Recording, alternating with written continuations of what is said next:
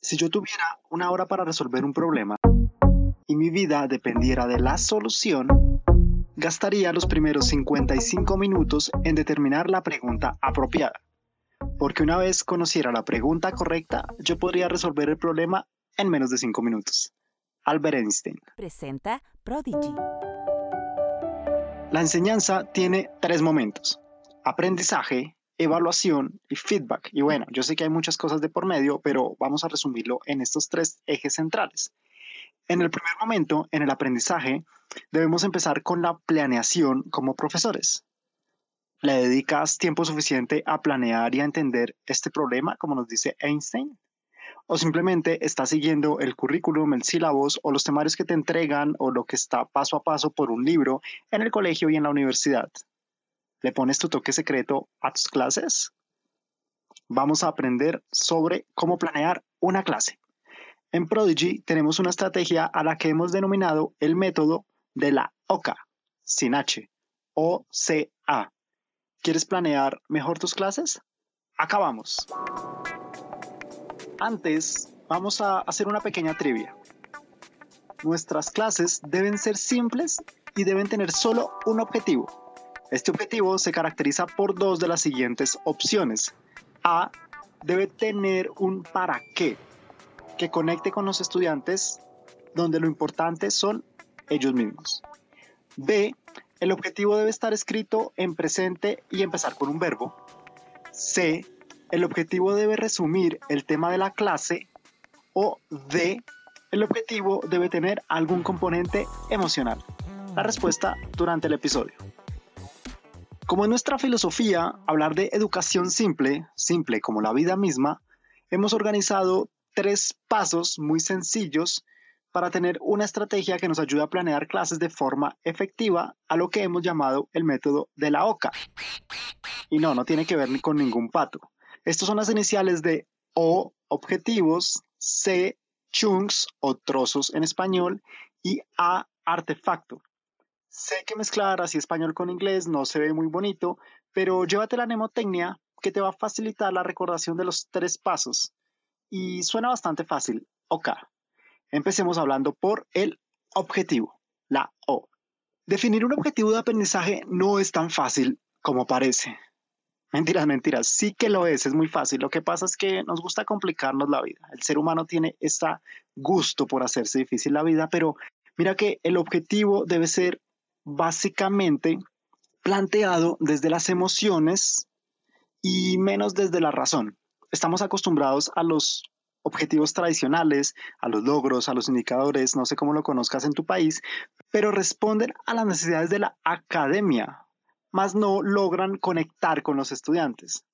Intenta redactar un objetivo que sea importante para tus estudiantes, que conecte con ellos, que tenga ese componente emocional. Aquí te van algunos ejemplos. Cambia el objetivo que dice aprender que los átomos son la unidad más pequeña de la materia, por algo como descubrir la magia de lo invisible. Los átomos están aquí, debes conocerlos y entenderás la vida. Cuando planteas un objetivo que conecta con tus estudiantes, desde antes de iniciar la clase, ellos van a querer ese aprendizaje, van a tener esa curiosidad por descubrir qué les vas a dar.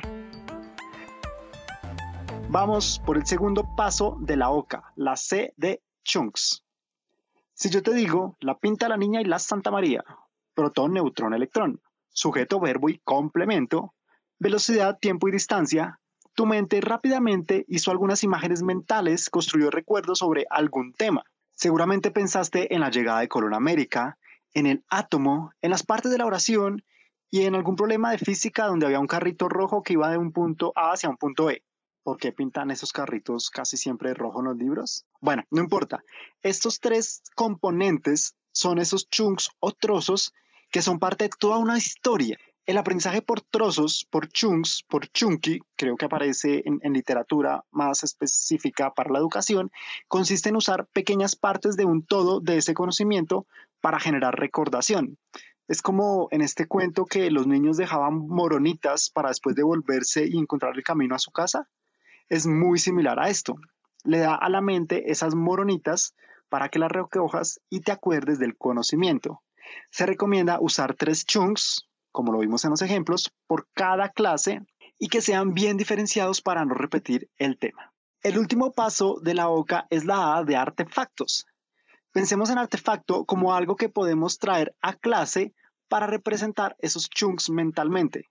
El carrito rojo es un artefacto, la imagen de las tres embarcaciones llegando a América son un artefacto y la manzana de Newton es un artefacto de recordación. Entonces, es darle una forma a eso intangible, es una imagen que nos ayude a armar toda la historia. En la casa puedes usar, no sé, un libro, un reloj, un marcador y te va a servir de artefacto.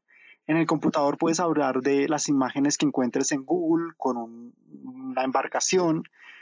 Puedes utilizar videos, un viaje en Google Maps, pero es todo eso que nos hace ser, hacer más palpable el conocimiento y que se asocian con el objetivo y con los chunks.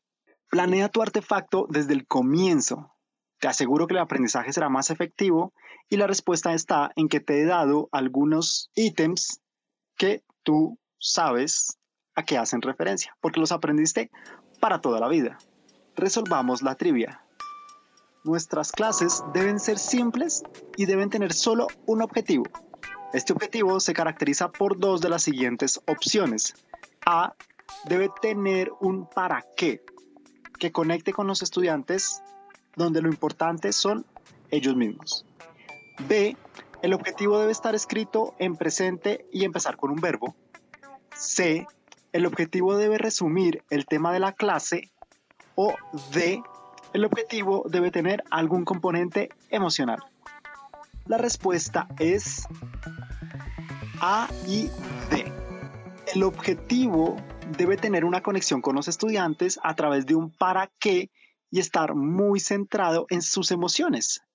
Un último consejo, cuando reúna los tres componentes de la OCA y tenga los objetivos, los chunks y los artefactos, llevaros a discusión en clase.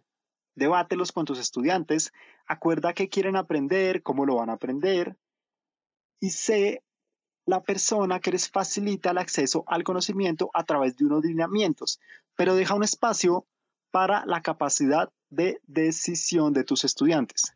Como hablamos en el episodio anterior, la capacidad de decisión también nos lleva a una enseñanza simple y efectiva. Dale cinco estrellitas a este episodio desde donde nos estés escuchando, ya que nos motiva a llevarte más contenido para que tus clases sean simples como la vida misma. Te veo en nuestra escuela de profes digitales en Facebook, te dejo el enlace en las notas del podcast y como siempre, nos estamos viendo.